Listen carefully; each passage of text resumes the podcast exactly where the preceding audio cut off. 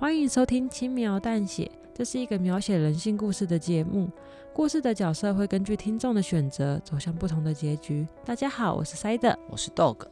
今天的故事是《祝我忌日快乐》，是一个关于情侣交往有些猎奇元素的故事。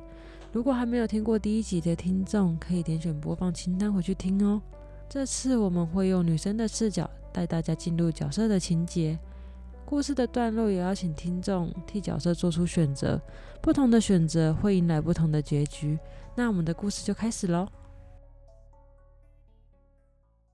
今天是我的生日，不知从何时开始，我变得讨厌过生日。我想是跟那个家伙交往开始吧。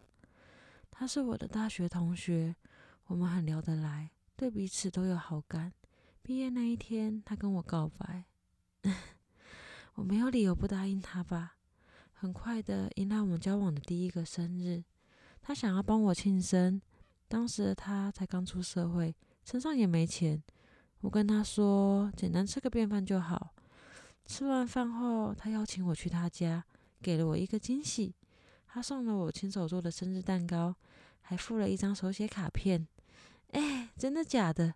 手做蛋糕跟卡片呢？都这个年代了，还会有人这么搞刚吗？但老实说，看到了当下，我真的超感动的。没想到他会这么有心，我马上就许下了我的生日愿望，希望他每一年都能帮我庆生。我一边吃着蛋糕，一边看着他写给我的卡片，卡片上写满了他对我的爱意。嗯，因为内容有点肉麻，所以我就不念出来喽。但卡片的最下方有一行小小的注解，看完后让我整个头皮都发麻了。上面写着：“这是我特制的蛋糕，充满我对你的爱，里面还特别加了我的液体呢。”哈，什么意思？看完后我感到一阵恶心，马上就把蛋糕吐出来了。你还好吗？他面无表情的看着我。我无法从他的声音感受到他的情绪，那是我从来没见过的他，诡异、不安，不，我不知道该怎么形容。他好像变成另外一个世界的人，这是他生气的样子吗？我觉得好可怕。但仔细想想，他那么费心帮我庆生，我却做出这样失礼的反应，他一定很失望。卡片上写的，可能他只是在跟我开玩笑，是我反应过度了，但我又不想继续吃那个蛋糕，我连忙找个理由跟他说我对巧克力过敏，勉强吃了之后觉得很不舒服，才把蛋糕全部吐出来。他才恍然大悟，摸摸我的头，跟我说：“抱歉了，是我太粗心了，我去拿抹布把桌子清理干净。”他转身走进了厨房。我听到厨房传来喃喃自语的声音：“我失败了，我失败了，我失败了，失败了。”第二年的生日，他送了我一款米奇造型的钥匙圈。天哪，是施华洛世奇的钥匙圈哎！我一直很想要这个，他怎么会知道？哦，这个男人总是能带给我惊喜，我太开心了，完全忘了去年生日不愉快的回忆。我许下的生日愿望是。希望他能永远带给我惊喜。唉，想不到他带给我的是满满的惊吓。说来奇怪，自从收下那份礼物后，我就觉得自己好像被他监视了。有时候我比较晚下班，他会突然带晚餐给我，或是假日跟朋友去聚会，结束后他也总是很碰巧的出现在附近，说要送我回家。每次都那么巧，也太奇怪了吧！我把这件事情跟我的闺蜜说，她们觉得是这个钥匙圈有鬼。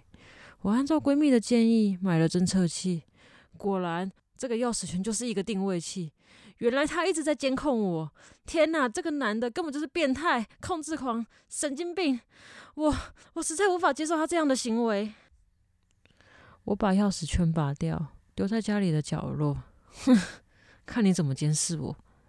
我一定要问清楚他到底是怎么一回事。当晚我约他去吃饭，想不到他竟然开口先问我：“你的钥匙圈呢？”他又露出了那个诡异的表情。我突然怂了，身体不争气的在颤抖着。我怕说实话反而会刺激到他。如果说弄丢了，要是他又补送一个给我，那我该怎么办？情急之下，我跟他说，同事都笑我说这个饰品过时了，老土又廉价，所以才把它放在家里当成摆饰。抱歉了，让你丢脸了。他摸摸我的头，露出惭愧的表情。这件事情就这样不了了之。当天在跟他分开的时候，我隐约听到从他那传来喃喃自语的声音：“我又失败了，我又失败了。”我又失败了。交往的第三年，这一年我做了很多尝试，想跟他分手。只要我们一有争执，我就会跟他提分手。但他不是装死，就是逃避话题。原本以为这样不断的刺激他，可以让他知难而退。结果嘞，完全反效果。我生日那一天，他竟然送我钻戒，还跟我求婚。完全搞不懂他在想什么。我都提分手了耶。于是我当着他朋友的面前直接拒绝了他，整个气氛变得很尴尬。事后他开车送我回家，我不知道他是脑袋哪里不对劲了，他把音乐开得很大声，我跟他反映这样很吵，他竟然反过来对我发火，说他现在就想要这个样子。我捂住了耳朵，看着窗外，期待车子能够开得快一点，让我早点回家。不知道是不是我的错觉。在那个嘈杂的音乐声中，我依稀听到他这么说着：“我又失败了，我又失败了，我又失败了，竟然失败了。”那时的我许下的生日愿望是，希望我能早点摆脱他。交往第四年，在去年提分手失败后，我决定换个做法，硬的不行就来软的吧。我开始用冷处理的方式，渐渐疏远他。我不再主动联系他，还以工作很忙为借口推掉他所有的邀约，对于他的讯息也都爱回不回。或许是想化解我们的尴尬，他知道我喜欢小动物，领养了一只小狗。唉，不得不说，这招对我来说还真的很有用。虽然我很讨厌他，但可爱的毛小孩是无辜的。那个混蛋根本就不懂得照顾小狗，把小狗弄得一团糟。所以我偶尔会去他家帮他遛遛狗、洗洗狗、陪陪小狗。小狗很黏我，玩累了窝在我身边睡着了。我摸摸小狗的头，真的好可爱啊！还好有小狗陪着我，让我在对抗它时稍微有了喘息的空间。在我生日的那一天，我还特地买了小狗可以吃的蛋糕，想跟它一起庆生。谁知道这成了一辈子的遗憾。他知道我很喜欢小狗，就送了同款的狗娃娃当做我的生日礼物。那才不是什么狗娃娃，他竟然把它做成了标本。我到现在一直还很后悔，我就是投入太多心思在小狗身上，让他嫉妒才会把它害死。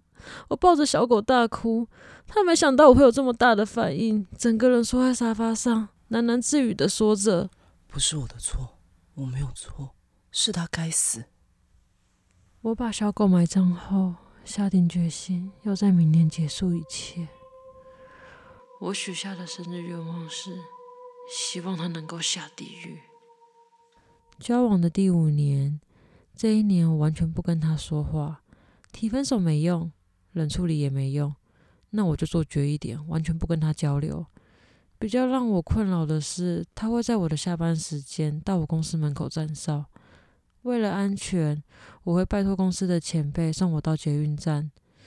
虽然好像让他误以为我移情别恋，喜欢上前辈，反正没差，我也懒得管他怎么想了。有一天他受不了了，直接跟着我上捷运，问我：“现在你到底是想怎样？”我冷冷的回他：“我已经不爱你了，请你放过我吧。”原本还期待他会很激动，甚至歇斯底里的咆哮，这样我还可以趁着人多报警把他抓起来。没想到他只是默默的点点头，卑微的拜托我。我知道你的想法了，下礼拜就是你的生日，能不能让我再帮你过最后一次生日？结束后，我保证不会再骚扰你。没想到他会这样说。五年了，我终于可以摆脱他了。反正也不差这点时间，我就答应他了。他说想要为我准备一份惊喜，还问我想要什么样的惊喜，是初衷还是回忆？嗯，我不明白这两个代表的含义。我该选择初衷还是回忆呢？请点选播放清单，帮我做出选择吧。